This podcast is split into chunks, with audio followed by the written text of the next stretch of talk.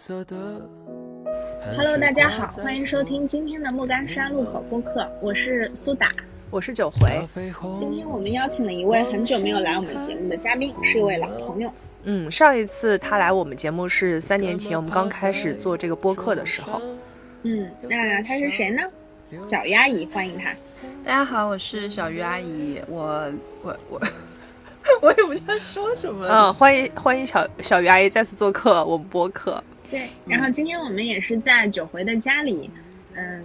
然后吃着一些零食，聊一个相对比较轻松的话题吧。是的，这期播客呢，我们是想要主要是针对今年马上到来的三月二十一日，也就是世界睡眠日来讨论一期跟睡眠跟失眠有关的话题。然后小鱼阿姨也是一个在这方面深有体会的人，所以特意把她找过来。这个问题还是蛮值得去探讨的。哦，刚刚九回说说有一些，你刚刚说什么深有体会，是不是？，对，也不是什么深有体会，而是我可能我的我经历我的一些体会跟他们不太一样，我只是多一个角度的去跟他们讨论这个问题。嗯，据一些数据调查显示，在中国有三亿以上的人都有睡眠的问题，包括就是说睡不着、睡不好以及睡不醒，这是三种。那今天我们会从自身的角度来聊一聊我们在睡眠这个问题上遇到过的一些困扰吧。就是睡眠这件事儿，我觉得对我来说非常的重要。嗯，我感觉我应该不属于那种肾上腺素很旺盛、很有精力的人。但是如果我每天睡够了，我第二天就会非常精神，而且我是没有午睡习惯的，所以我只要保证我晚上有七到八小时的睡眠，而且比较完整，那我第二天整体的精神状态都是非常好的，很少有犯困的时候。嗯，但是我的睡眠时间比较规律，就是我必须在一个特定时间内入睡。如果我比如说熬夜啦，或者是过早，我都睡不着，就睡不好。嗯，我是这样的。就是苏打听上去他像是一个也没有什么睡眠问题的人，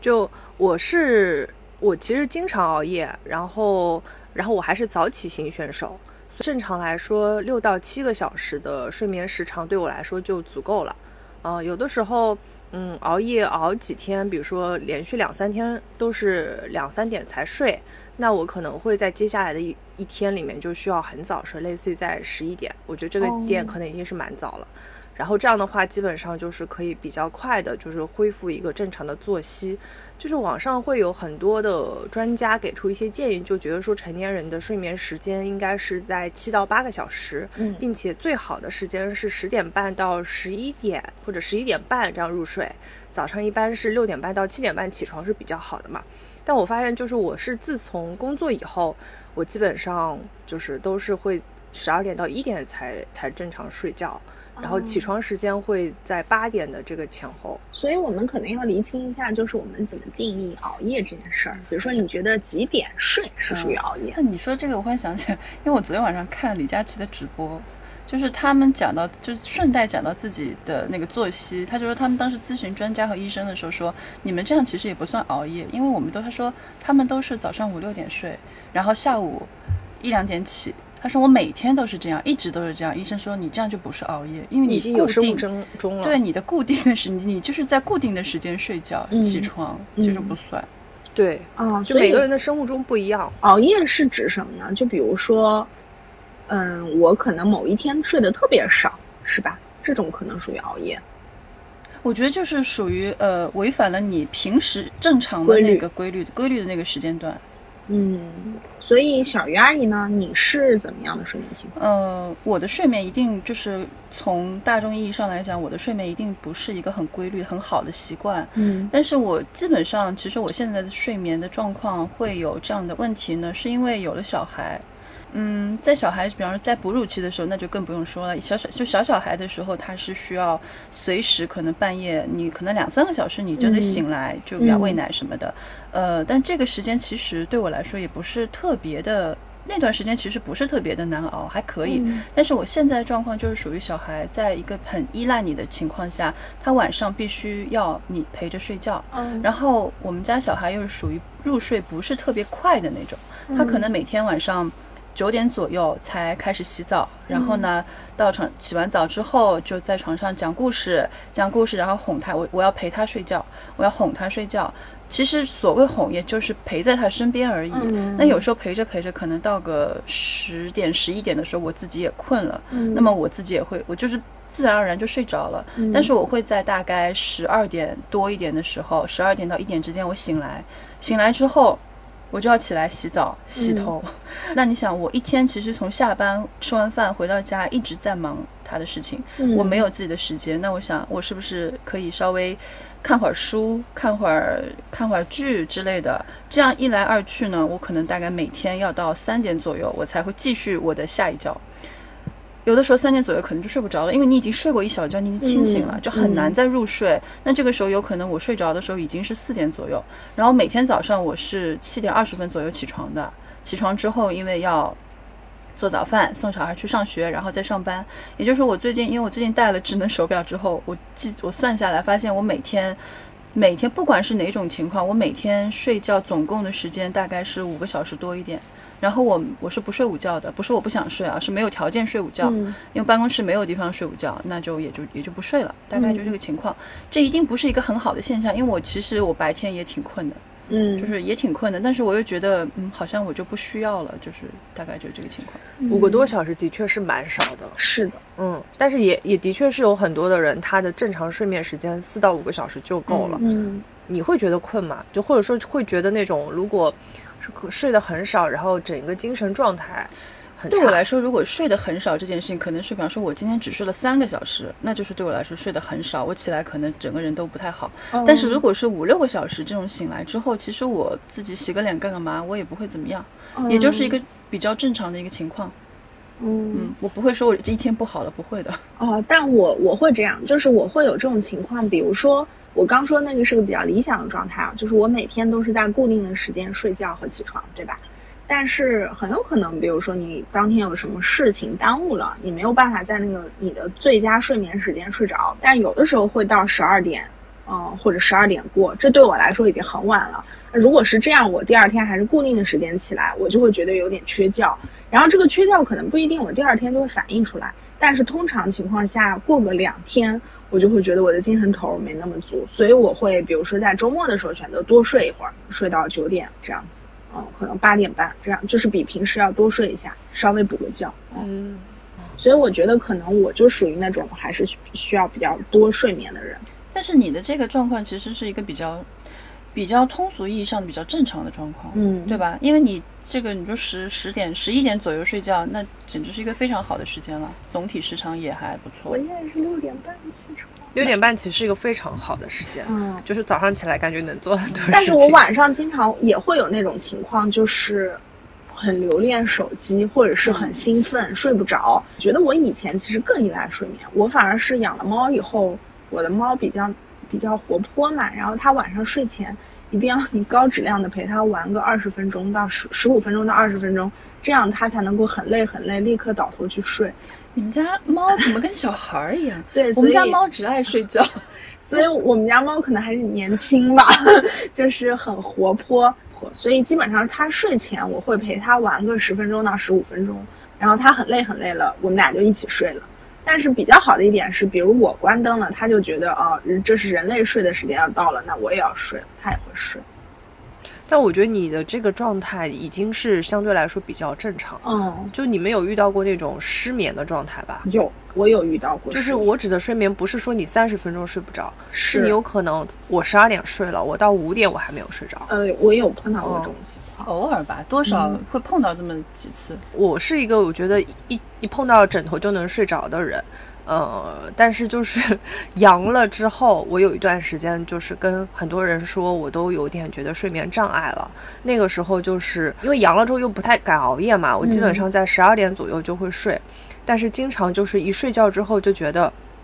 就是胸胸这儿有点难受，嗯或者说脑子里就是会。闪过很多那种乱七八糟的那种，就是他们说的那种脑雾了。睁着眼睛翻来覆去想过各种办法，你都没办法在很快的时间内入睡。甚至我好几天我就是睁着眼睛，感觉要天亮了，然后迷迷糊糊的才会睡过去。嗯，那个时候我觉得睡不着真的是一件很痛苦的事情。就平常就你有可能偶尔有一次就是兴奋劲过了，那的确是。但是阳的那段时间，就是尤其是就是今年的那个一月份。我就差不多一个星期可能会有三天是这个样子，嗯，然后那个时候就觉得整个人的状态很疲惫，啊，嗯，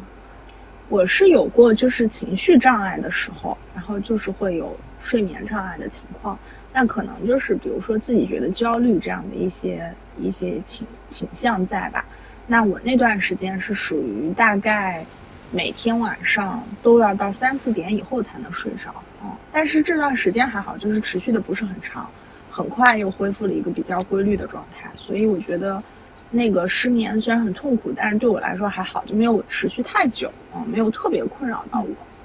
就是他刚苏打说的那个，就是情绪障碍对于情绪的问题对于睡眠障碍的这个影响。其实就是我我的家人嘛，就是这样。他因为呃有一段时间可能各方面压力比较大什么的，然后呢得了焦虑症，所以呢那段时间他最大的生理上的一个体现就是他是晚上呃睡不着，然后早上醒来的时候非常非常难受，然后整个就出然后整个就出现了一个很严重的一个生理反应，就是因为睡眠的问题。后来解决他的这个包括情绪上的问题、心理上的问题，也是从先解决睡眠问题开始的。等于说，你其实睡好了以后，你整体的状态都会变好。你白天你不会老是觉得自己就昏昏沉沉、浑浑噩噩的了。就你精神好了之后，就你的身身体舒服之后，你的情绪也会变好。所以，其实睡眠问题确实是一个蛮重要的一件事。如果如果说现在有在听的朋友，你有这种这方面的睡觉，比如说醒来觉得难受。醒来觉得胸口难受，胸口胸口沉，或者晚上睡不着，最好还是想办法去找医生咨询一下。嗯，也许你是需要现在得到一些帮助的。嗯嗯，对，我觉得这个是挺重要的。就是如果说真的已经到一个生理性的问题了，你像我有接触过同事，他是抑郁症的情况比较严重的时候，他会觉得有人踩在他的胸口，然后非常强的压迫感，或者掐着他的脖子，让他觉得喘不上气。那如果是这样的生理情况，我建议还是尽量去赶紧看医生，解决你情绪上的问题。嗯，那个我有一次你记得吗？就是我就是在你们办公室那边工作，然后我就是前一天晚上睡得特别少，然后我早上正常起床，我去游了个泳，就健健完身回到办公室，下午工作的时候，我就觉得整个人的就是特别喘，或者说就是你们说的那种胸部有一种压迫感，就连续大概有个两三天。就是一直到那个项目做完之后，好像整个人才慢慢慢慢就是逐渐恢复过来。但那个时候，我跟有些人朋友讨论的时候，他们就觉得可能还是一种就是。肌肉拉伤，游泳导致的，导致肌肉拉伤。但是我我反而觉得可能是那个时候就是一些是压力大，然后造成就是你睡得不是特别好，嗯，然后整个明显就是有一个生理上的反应。嗯，但是我会那种，就比如说有有有一段时间嘛，工作特别忙嘛，然后要熬夜。我是难受到我第二天早上起来，我就觉得我心动过速，就是我的心脏跳得太快，要跳出来了。早搏吧？对，就类似这种吧，就是非常非常难受，已经是喘不过气这种，就是睡得太少。嗯嗯，就是要赶紧补觉。嗯，然后我我身边我家里人也有一个就是有严重睡眠问题的，呃，什么科室都去看过，比如说精神科、睡眠的那个专门的门诊也有看过。其实就是我妈妈嘛，她是因为就是有严重的那种，就是脊椎问题，导致她有一点就是供氧不足，所以她晚上是需要吃安眠药才能入睡的，并且她在安眠药吃了之后，她可能有的时候睡个两三个小时，她就得醒一醒，因为她就有一种那种供氧不足嘛，脊椎供氧不足，然后她必须醒来之后喘口气。然后才能继续睡，然后他也是经常就是一个晚上有可能就睡不着，然后另外一个就是要不就是断断续续、断断续续，感觉好像就是没有睡好，常年有这种困扰，并且无论怎么看医生都没有效果。比如说也有市面上推荐一些保健品啊，说可以助睡眠的，这种也会试，甚至也会去买一些，就比如说嗯相对来说比较舒服的床垫跟枕头。但是效果也是比较甚微，最后还是得靠安眠药。就是他长期服用的安眠药，当时看配的时候，上面就会有个标注，这个药物其实也是治疗抑郁症的。嗯，但是医生说，其实这个抑郁症可能是很多年以前这个药当时研发出来的时候，的确是针对这个病因的。但其实发展到现在，就是很多人吃这个药也是为了助睡眠。嗯，就真的还是依赖于这个药物，没有办法，就是靠自身的一些努力。嗯，让让自己睡一个好觉，就是这个我觉得是非常痛苦的。还有一个点，我估计，啊、小鱼阿姨会有体会，就是当你的伴侣他是一个会打呼噜的人，我相信也是一件很痛苦的事情。刚刚说的是这样，因为我之前跟你们说过，就是以前就是我的我的家属，我的家属，我的枕边人，就嗯因为我们在一起真的非常非常多年，有差不多二十年了。然后呢，嗯嗯、在前面的大概十几年，他都是一个不打呼噜的人。嗯有一年我记得非常清楚的是某一年的某一个月份开始，他突然开始打呼噜了。我本来然后一开始觉得可能只是太累了或怎么样，但后来发现一直持续下去，而且严重的影响了我的睡眠，因为我是一个睡得比较浅的人。嗯他只要一打呼噜，我一定是睡我我觉得我的睡眠问题就是从那时候开始的。嗯而且打呼噜这其实是这样的，如果说比方你本身自己打呼噜的话，事实上你的睡眠也会不好。对，因为打呼噜其实是有那个叫什么，会有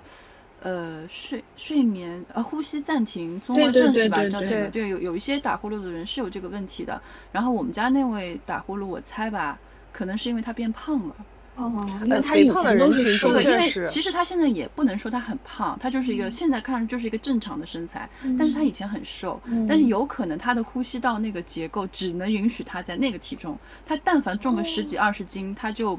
他那个呼吸道他就不行，他就是不能正常的那个呼吸，嗯所以现在其实晚上是戴呼吸机睡觉的，这样我才能睡着。呼吸机是什么都戴吗？就是有很多打呼噜的人晚上都要戴那个，就是会，它就是一个送气的，就是让你正常的可以那个呼吸。对，你们不知道这个吗？不知道。他只能仰头睡吗？还是怎么呃，样？基本上仰着睡的，嗯，它就是一个有有点像呼吸机一样的一个面罩，其实就是一个输送氧气的。那他带着这个睡觉还打呼噜吗？就你，他就呼噜不会出，因为相当于打呼噜为什么会打，是因为你那个气进去出来的时候受到了你里面那个什么的阻碍，嗯所以才会出现那样的声音。但是你这个气足够进足够的话，它就不会出现这样的声音了。哦，嗯但是其实也也 也是没有办法，没有办法的情况下。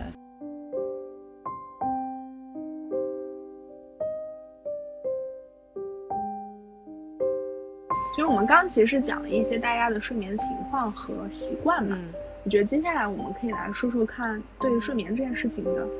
态度，态度应该大家都挺端正的。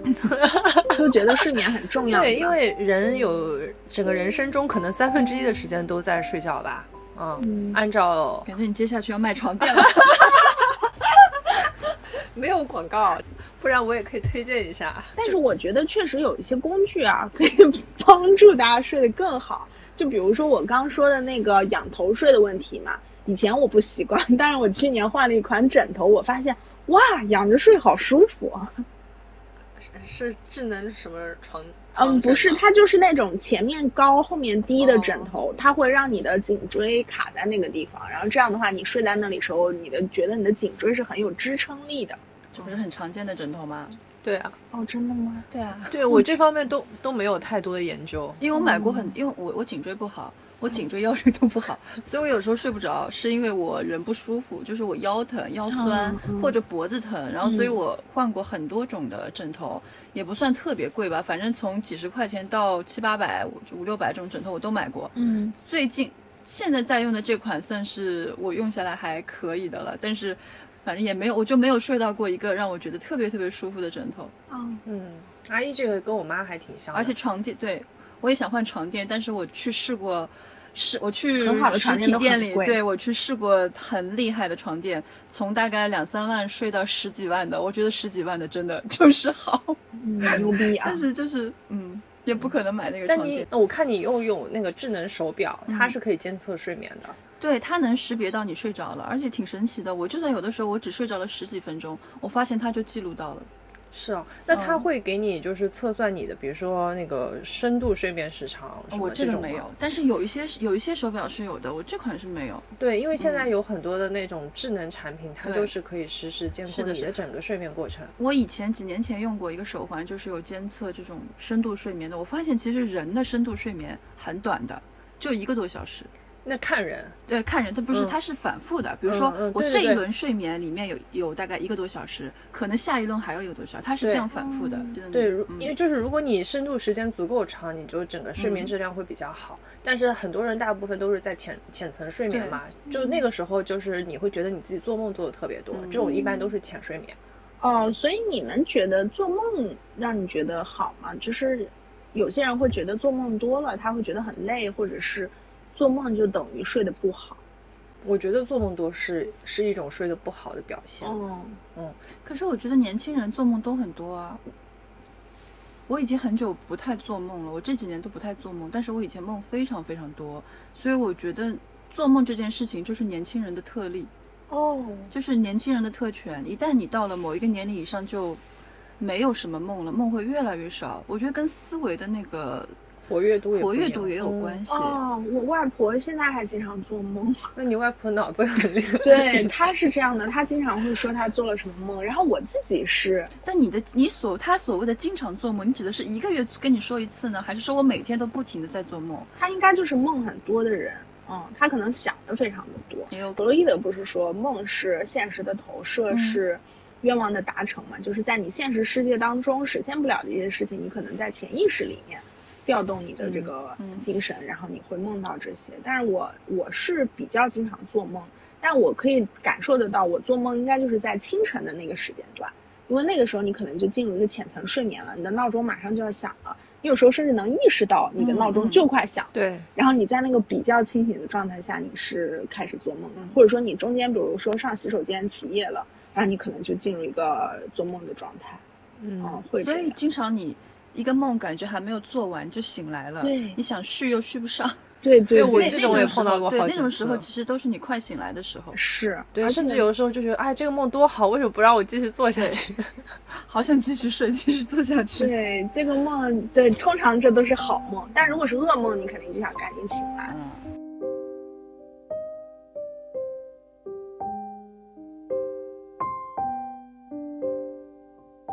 之前苏打有一个问题嘛，就是来问大家关于睡眠的一些态度，这个我们没有展开。我觉得我们接下去，嗯、可以表达一下自己的想法吧。嗯，嗯，从谁先开始啊？我先开始吧。我觉得我是一个特别喜欢睡觉的人，就是我觉得睡觉是一件特别补的事情。真心的吗？对，就是我觉得睡觉能带来很多的能量，嗯，因为我是觉得睡觉就是充电的过程嘛，所以你晚上那个充电充满了，你第二天才会有活力。如果说你睡不满，就是充电不足，电量低，那你肯定是精神头不好。而且我觉得睡觉也是一件特别放松的事情，就算是嗯碰到什么事儿，有的时候你就会觉得，哎，睡一觉就好了。而且我特别喜欢睡起来睡饱之后，早晨起来的那种感觉，你会觉得一天都充满希望。嗯，但如果说你是比如说没睡足，或者是被迫中间醒来了，你就会觉得，哎呀，我要是能再多睡一会儿就好了。嗯，呃，我因为从小到大就对睡觉这个事情看得比较淡。大家身边肯定有一些朋友，他们都是那种喜欢睡懒觉，或者说在周末的时候可以一觉睡到中午，或者甚至下午。嗯然后我我一直都是那种周末也是正常，比如说七点多八点多就起的人嘛，所以睡觉对我来说就是一件日常行为。然后我觉得睡了够了就可以了，可能有的时候就不太能够，嗯、get 到苏打刚才说的那个，你觉得怎么样才算睡得饱？就是经常会有生物钟，所以会有自然醒。那我觉得只要是一个自然醒的状态，是不是代表我的身体已经储能够了？就像你充电的时候，手机到百分之八十的时候，它就会提醒你可以了。但如果你一定要充到百分之一百，那也行。但我觉得有的时候自然醒就可能是那种你整个身体的状态已经到了百分之八十，嗯接下去如果你想要再睡，也可以，你不睡也没关系了。我觉得嗯睡到自然醒肯定就是相对饱吧，但是我刚刚说的那种不够饱，那可能是一些，比如说你必须今天要做什么事儿，那你要定闹钟，就是比如说上班或者是周末，有时候早上会有事情，对吧？只要能一觉睡到自然醒，我觉得都算睡饱了。那也不是啊，就是有的时候我晚上熬夜到三点，但是我早上依然是生物钟在八点就醒过来了。哦，我不会熬夜。他，嗯他就是我，哪怕今天没有闹闹钟，我在这个时间点也会自己醒过来了。嗯嗯，我觉得熬夜还是挺但明显影就是响睡眠。你你三点到八点才睡睡五个小时，对我来说它是不够，甚至我这一天可能会经常困。嗯，但是在那个当下，你就觉得说，它其实是不是就是身体机能也告诉你就差不多了。嗯首先，我是说，我是觉得每一个人他对睡眠的需求就是不一样的。嗯他有的人需要睡十一个十个小时，有的人可能就是比方说三四个小时就够了。就每一个人肯定是生理状况不一样，它会有关系。还有就是你刚说自然醒这个事情，我也是，就是早上我不管是几点钟洗睡的，不管今天早上要不要上班，要不要早起，可能最多最多到个正常七七点多七八点钟，我就肯定会醒了。其实醒来之后你还是觉得困的，但是你无法再无法再睡过去了。是的，或我无法再熟睡过去，你最多只能眯一会儿。我我挺喜欢躺着的，但是我不会说睡，就是就没没有办法睡觉，所以我也就是蛮羡慕，就是那种能一觉睡到中午那种。因为我其实有几好几个好朋友，有好几个好朋友，他们都是能够就是一觉睡到，不管是几晚上是正常睡的，但是呢可能中午才起，甚至不吃午饭，就可能午饭之后才会起这种情况。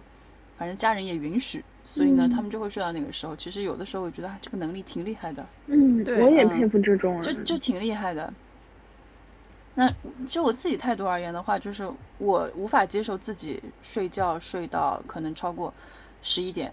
就比方说，我哦十点之后，我不允许自己还在床上，嗯，我也是这样就。我不可以这样子。不管我是，除非我是早上六点钟才睡，就完全颠倒了黑白的情况下，这种除外。正常情况下，我不能这样。不管我今天有没有事情，嗯，所以我这样的话，我也不能接受其他人这个样子。而且是其他的家里，在其他的家人不能这样子。我有一种情况我也不能接受，就是睡午觉把一下午都睡过去了，对，对对对。我不太能接受。睡午觉这件事其实是这样，如果专你们去问专家，专家说午觉最好的时间是半个小时左右，对，就我觉，得就不能超过一个小呃，不能超过一个小时还两个小时，嗯，睡多了对吧很累。是是会头晕。但是嗯很多时候你会发现，如果在你有点累的情况下，你中午去睡午觉，你真的一个下午都在睡觉，你是可以嗯睡过去的。嗯，是我，所以我也害怕这种情况。对所以你们会觉得说这样的情况睡觉是一种浪费时间吗？对就比如说冬天嘛，白天本来就很短。如果我冬天还睡午觉，那我嗯起来天可能就黑了了，我就觉得啊，今天什么也没干，就做了一件事儿睡觉，我觉得这不能接受对。啊，可是你有漫漫长夜。可是你你晚上这样你就会又恶性恶性循环你又会睡不好，啊你又会晚睡。而且像我们这种行业吧，我们这种专业，我们这种专业就是可能经就我们的同学、我们的朋友啊，经常是那种昼夜颠倒的，对，甚至他们会觉得说我晚上就是用来熬夜工作或者干嘛的，白天就是用来睡觉的。其实我蛮多朋，就是一些同学，嗯尤其是什么做音乐的啊，然后那个拍就是那个那个做做节目的、啊、综艺的人，他们都是这个样子。嗯但是很多时候你就是一个恶性循环，明明白天可以拍掉的东西，为什么一定要放到晚上去录制呢？还有就是我们出去旅游的时候，出去旅游的时候跟你一起去的那个玩伴，其实作息时间也挺重要的。嗯跟你对当然，如果你们可以彼此不影响的各自去玩耍，那也没什么。但是有的情况就是你们两个人是不同步的。那比如说我跟人出去，我去一个国外某一个，比如说没有去过的，对我来说比较新鲜的一个地方，我就是想看看这个地方的早市是什么样子的，嗯。我想看看这个庙宇的清晨是什么样子的。但是跟你一起的人，他每天都要，他必须要睡到十点十一点才起床，嗯。但是你又要需要跟他一起去，那这个时候就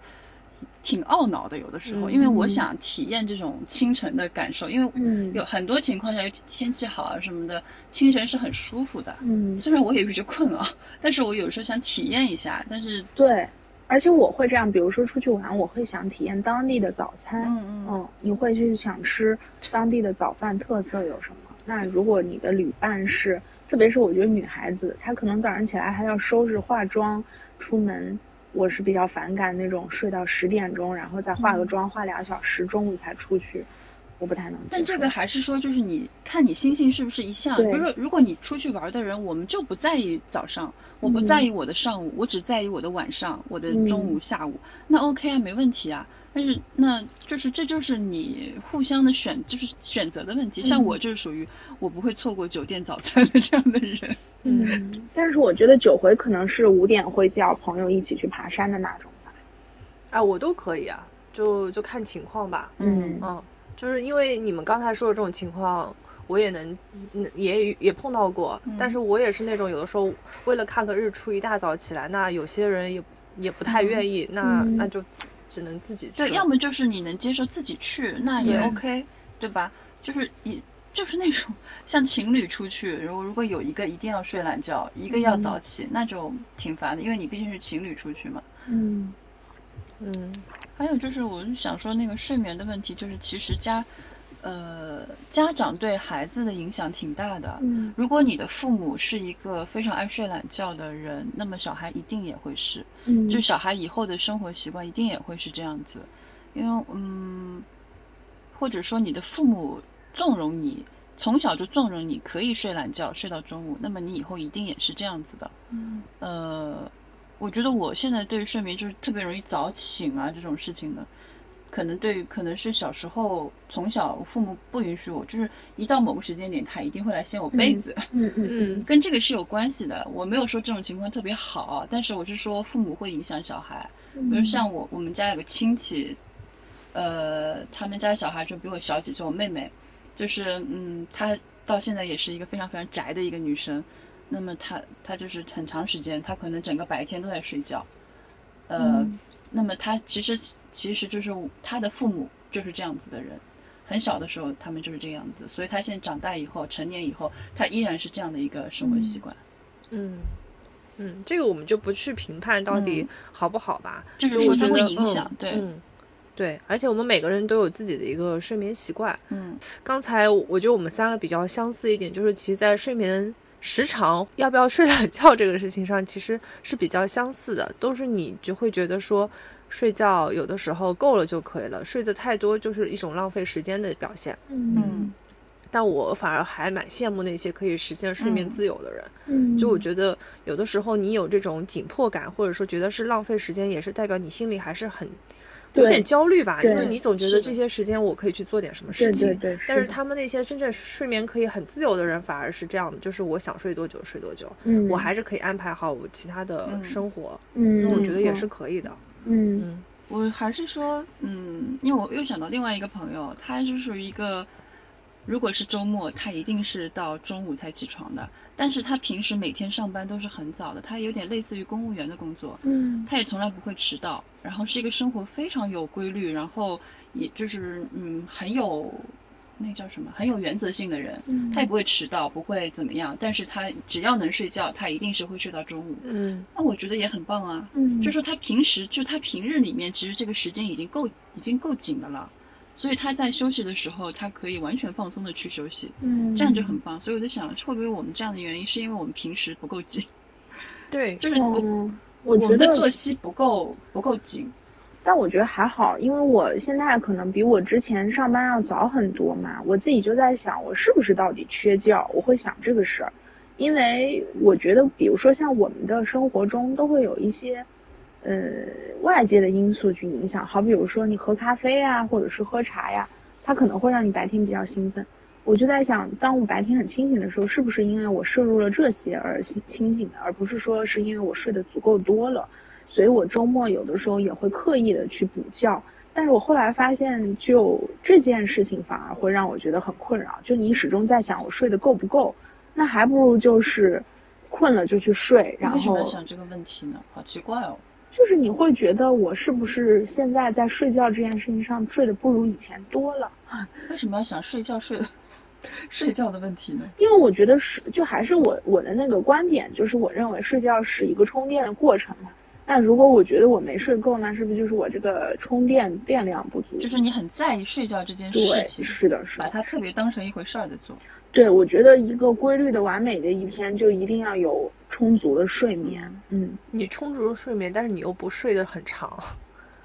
就他只要那个，他只要睡够这个时间就够了，我不需要特别长，他就，对对对，但是他一定要睡够他自己要的这个时间。嗯，嗯，我觉得有点像那个被上了那个叫什么的，就是发条，对，像发上了发条一样，就提醒你了，这个差不多了，你可以了。对，所以我每天晚上都是强制自己关手机，立刻去睡觉的人。我哎心里有一个敲钟的时间，这个这个我也蛮想去。讨论的，因为我经嗯常晚上就睡觉前刷手机，刷着刷着就发现哎很晚了，嗯嗯嗯，但是有的时候你就是我，比如说我有时候加班到很晚，但是我会觉得就是像小鱼阿姨之前说，属于自己时间，其实你并没有用掉，嗯所以我一定要在睡觉之前把这个时间用掉，嗯哪怕我可能要两点才睡。我知道，我很害怕这个，就是你肯定会有些时候因为工作耽误，你可能等到上床躺平的时候已经是十二点多一点了，然后你你理论上你就还是想玩一会儿手机嘛，就觉得一天没有刷手机了，对吧？这一天太紧张太忙了。但是像我如果是到了这种时候，我那个心里的红灯就已经亮了，就是我觉得现在必须立刻马上去睡觉，嗯我就会关了手机，强迫自己停止一切，然后去睡觉，因为我觉得那个事情对我来说更为重要。手机明天可以再刷，嗯，对我来说很重要。就比如说我睡前看手机或者刷小小视频这种，会让我大脑很兴奋。其实你是觉得自己睡不太好，我的经验是睡前不要刷小视频，看其他什么都还行，但是不能刷短视频，因为短视频是一个非常容易去。时间过去特别快的东西，而且不能看那些。我我的习惯是，我不躺着玩手机，就我玩手机，我也是坐在那里，嗯，正经的玩，然后我就给我自己规定玩十五分钟就睡，那我就玩十五分钟，然后十五分钟之后我就立刻关机躺，那也挺好的，我就不会，我就不会这样，就是刷过头它还。是蛮有计划性那的。挺好的，嗯呃，也有很多人会使用一些助眠的手段嘛，就是你说的，嗯、睡前少玩手机，这点的确是有助于大脑不那么兴奋，就是可以嗯让你早点睡眠。其他其实也会有一些，比如说放听一些放松的音乐，然后或者是有一些香薰，就是嗯，可以助眠的那种嗯嗯气味。还有比如说，就是有人会在睡觉前喝牛奶、红酒，嗯嗯，这些你们有吗？我觉得听音乐不能哎，嗯，因为听音乐会让其实会让人兴奋，对，嗯。嗯对，而且然后我觉得气味是可以的，就是我有的时候觉得今天可能不太容易入眠，我会去喷一点我喜欢的香水再睡觉，嗯。嗯，这个气味还是会会有点帮助，嗯因为我有一阵子有一个 A P P 嘛，那个 A P P 好像是母鸡的，嗯，它里面就是会有一些白噪音的音乐，嗯就是可能就是纯粹的海那浪的声音，是属于白噪音，对，嗯。然后还有鸟叫声嗯或者什么的，它就是纯一个声音，然后你嗯。就可以定时，比如说它会十五分钟、三十分钟，然后你就一直听这个声音。嗯。那你觉得有用吗？哎、那段时间还是有用的，那个嗯是可能是我刚工作那两年的时候因。为我也试过，我也试过，因为我其实觉得听着挺舒服的，但是我发现没有一次它可以让我睡着，我只会更清醒。而且之前说那个，因为小婴儿你他睡不着的话，你给他听一些白噪音，类似于外面吹吹风机，嗯还有就是什么海浪啊、这种雨声啊这种，因为手机上都有 A P P 都有声音嘛，嗯我发现屁用都没有。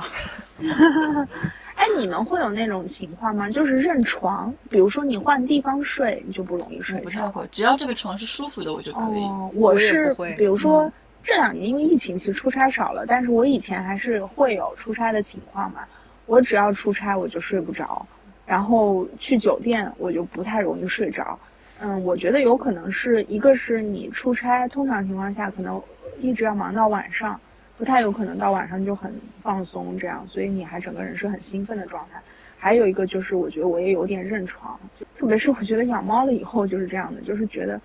好像这个环境改变了，没有猫了，你可能也睡不着。就我这点，比如说我每次出差，我基本上都会第一天失眠，一定会这样。嗯，这些我不会，除非你当天是特别特别累，嗯就是很累很累，身体上的那种累，比如说走了两万步这种，那可能会。能睡着。但是这是一个比较理想的状态啊。还有，我觉得洗澡也很助眠啊，洗嗯热水澡。哦，对泡脚很助眠。呃，泡脚也可以，就是洗就热水澡，不是说你一定要在浴缸里泡很久，你就只是冲个热水澡，其实都挺助眠的。我自己觉得是这样。嗯嗯，我我阳康后那段不是我说我经常失眠的那个时间嘛，嗯我就每天都要泡脚。那阵子也泡脚，嗯，就泡了脚之后，觉得好像整一个血液就 流通了，会好一点。嗯，就身上热起来，然后你觉得清爽了，你就觉得睡着也舒服了。，对我基本上也没有什么助眠的方法。现在我觉得养猫，刚刚苏打说了很多养猫的细节，嗯我觉得养猫对我来说有一个非常治愈的片片刻，就是你抱着猫睡觉，它会嗯在你的窝里，就是在你的手怀里睡。臂弯里我们家以前也是。对，它嗯就每天就会睡的时候还会有那种咕噜咕噜的那种对对对，声猫打音呼是很助眠的。就就、嗯反正就是听着那个音 声音，我也能睡过去。嗯嗯，但它跟人的那种呼噜声就很不一样，它是猫的那种咕噜咕噜咕对对噜的声音。那个声音就也会就让我很快的就是睡过去。还有有一段时间，我会就是睡觉之前喝一口酒，对啊，我刚刚就说会不会有对，这种喝？一喝一点酒，但是因为酒精嘛，还是事实上对身体是不好的，嗯呃，所以也不推荐了，也不推荐。但是可实在是你想偶尔试试，偶尔试试的话也可以，因为喝到一点点微醺的那个状态，不要喝太甜的，嗯嗯，喝一点稍微有一点度数的，不要喝啤酒啊，容易上厕所。喝点什么白酒啊、红酒啊，不要喝多。还有人会用那种运动的方式，比如啊说睡前做一个瑜伽，对对对，嗯。但是，一般也会建议说，就是你如果晚上九点以后就不要做那种剧烈运动。嗯但瑜嗯这样伽很多它不会剧烈，对，我只是嗯就是那种，比如说跑步啊什么的，跳操对跳操这种比较剧烈运动，有的时候会让人的大脑更兴奋。嗯嗯，对，是的，因为我我有一阵子我是每天十二点晚上去跑步，嗯，是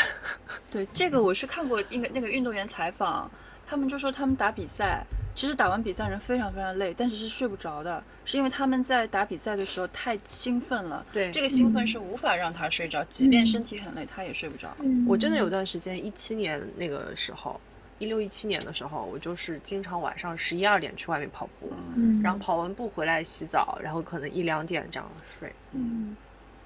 大家都睡得好晚哦，还是应该早点睡普遍。来说是睡得晚的，嗯，但是因为就是成规律这，么晚。成规律了嘛，但是我只要保证我每天的睡眠时长够就可以了。我应该是从大学就是出去，就是离开父母之后，我就是这么晚睡了。只是最近现在实在太不正常了。以前的话最少就是十二点之后肯定是。那可能要感谢我的大学室友，因为我的大学室友有一个女生，她是每天晚上九点半到十点就会睡，嗯因为我们是十二点熄灯嘛，嗯就基本上十点多之后宿舍里就没什么人说话了，或者如果我们要打电话呀或者什么也会出去，嗯所以基本上我会在十二点之前就躺下了，嗯，就是这个规律的习惯就比较容易保持。我听说他现在都是这样的，当然他现在有了小孩以后可能会不一样，但是我想告诉大家是他的皮肤非常的好，吹弹可破那种好。嗯，对，这个其实睡眠跟皮肤真的也很有关系。对，睡得好真的就是美容。是的嗯呃，还有一个想要问大家的就是，假如说你自己遇到了一些睡眠障碍，你会去接受一些辅助治疗以及一些辅助产品吗？就很直接的一种，就是现在其实在全国有两千多个睡眠门诊，睡眠问题因为现在越来越年轻化了。如果说你自己有遇到一些睡眠障碍，你会愿意去医院就诊吗？就可能我们现在还没有遇到啊，但是就是说做一个假设，你会会抵触吗？不会抵触啊，因为我刚刚说嘛，就是睡眠不好，你真的一切都不好。嗯就算我现在睡得少，但是可能我的身体已经差不多够了，我也不会觉得很难受。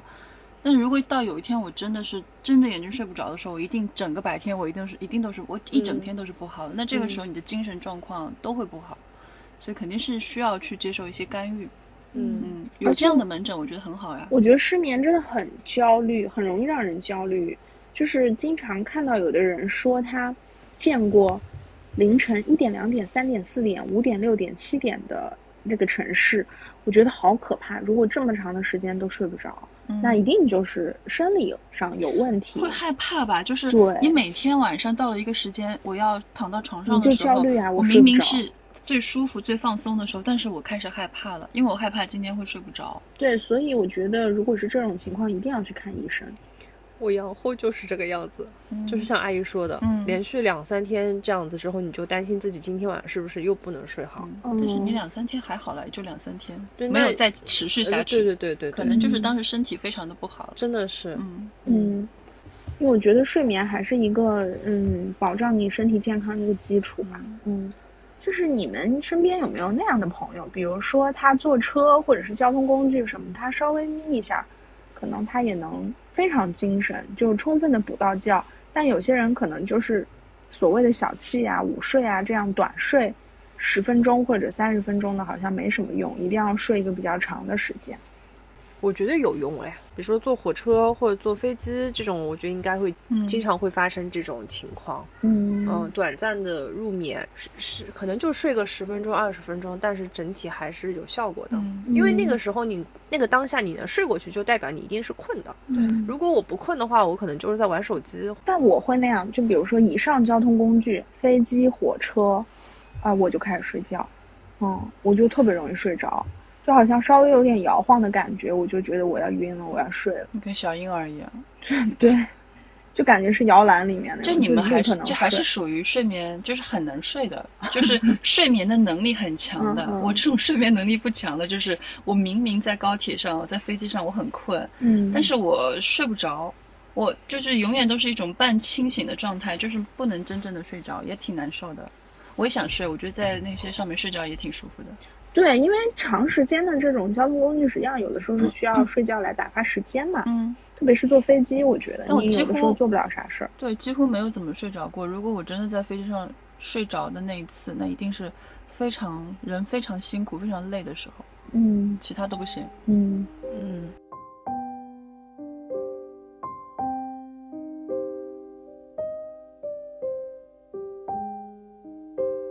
就是我们最后可以每个人再分享一个小点吧，就是你对于睡眠这件事情的一个自己思考或者一个建议都可以。嗯嗯，每人说一点。那我先来说，先说，嗯，我我想说的这个点是，呃，假如说晚上你失眠的时候，真的睡不着，我觉得你就不要硬着头皮让自己去睡觉。我的一个亲身经历 就是，我会爬起来走走走路，或者说爬起来看会儿书，嗯然后让自己就是做一点什么事情，或许回过头来你就能睡着了。因为有的时候真的硬着头皮去睡，他就是睡不着的。前阵子真的失眠过一段时间之后，我的一个切身体会。哦，我觉得我有时候也这样做。嗯，哦，我跟你们俩真的不是一类人。我觉得我是那种，如果当时睡不着的当下起来做别的事情，我会更睡不着，所以我会让自己平静的躺在那里，然后把眼睛闭上，然后尽可能的不去想睡觉这件事儿，这样也会舒服很多。嗯，如果让我提一些建议的话，我会建议大家还是。嗯，早点睡，因为我觉得，嗯，虽然说现在医学也没有证明什么几点是什么疏肝的时间啊，这种是科学。对，但是我还是觉得早点睡会让你觉得，嗯，你更自由一些吧。嗯，就是我觉得早点睡这件事情对我来说还是挺重要的，因为我觉得熬夜是现在大家普遍的一个状态，能早点睡还是早点睡。嗯，说有研究发现，那个韩国人现在越来越不需要睡眠了。这是什么你？没看过这个吗？没有。就是你去你去搜很多词条，就说发现韩国人都不睡觉，就是我们去韩国的时候发现，他们晚上其实大概到八点多的时候，商店都关门了。嗯。但是他们会，他们的夜生活非常非常的丰富，就是那些年轻人会大概，比方说下了班之后吃完饭，因为他们很多时候有酒酒局什么的，他们吃完几摊饭，然后喝完几轮酒之后，还去做美容，开始做美容，开始锻炼身体，哦，好像日韩的年轻人都会去。夜店，对，然后呢然后早上再继续起来上班。对他们可能每天他们不需要睡眠，嗯 就是有一个说法，就是韩国人不需要睡眠，越来越不需要睡眠。我觉得这个，因为我觉得越来越，因为我们国家的那种发展的那个步调，其实跟日韩是跟着他们走的，所以也许我们现在未来我们也不需要睡觉了。也不是，就是年，就是可能就是年轻人他们越来越觉得睡眠这件事情，呃，不重要不重要。嗯，嗯就还是抓紧时间去对，或者说他不在应该睡觉的时间段睡觉，嗯这个不好说。我不觉得这样是好的啊，嗯只是觉得这个这是一个现象。但也如果说他呢身体能够受得了也行，所以韩国人非常爱吃各种补品，哦也不知道那个补品是不是有用，包括补充各种维生素啊、嗯各种东西啊。黑素，褪黑素褪黑素都不是补品，是为了让你睡觉的。嗯它补充的是一些让你补充元气的东西。就像那种类似红牛那样的饮料。对他们不是红参啊，什么这些东西，什么维 C 啊，他们不是很喜欢吗？到处都能买，买完喝完一瓶就那个。嗯，OK，而且日韩的那种综艺节目里，经常问明星说你最近在吃什么保健品？对对对，这跟他们就是平时的作息有关系。是的，嗯，年轻人吃最贵的药，熬最晚的夜。对，但我觉得还是一个规律吧，在自己身体能承受的情况下，去按照你的习惯来，尽可能保证一个好的睡眠。嗯，我觉得这点是很重要的。对，我觉得还是要好好睡觉的，你不能不睡觉呀。嗯嗯嗯，今天这个节目呢，我们也是作为一个睡眠日的特别节目吧，大家一起分享了一下自己关对睡眠的思考，也聊了一下曾经遇到过的一些睡眠问题。也很谢谢今天小鱼阿姨来节目里给我们提供一些新鲜的或者是不同角度的想法吧。嗯，我觉得还是祝福大家都能睡个好觉吧。对，今年这期睡眠日的特别节目，那就到这儿结束了。谢谢小鱼阿姨来我们节目。嗯，好的，那那拜拜吧。好，拜拜，拜拜，睡觉去了。拜拜 Restless end of my heart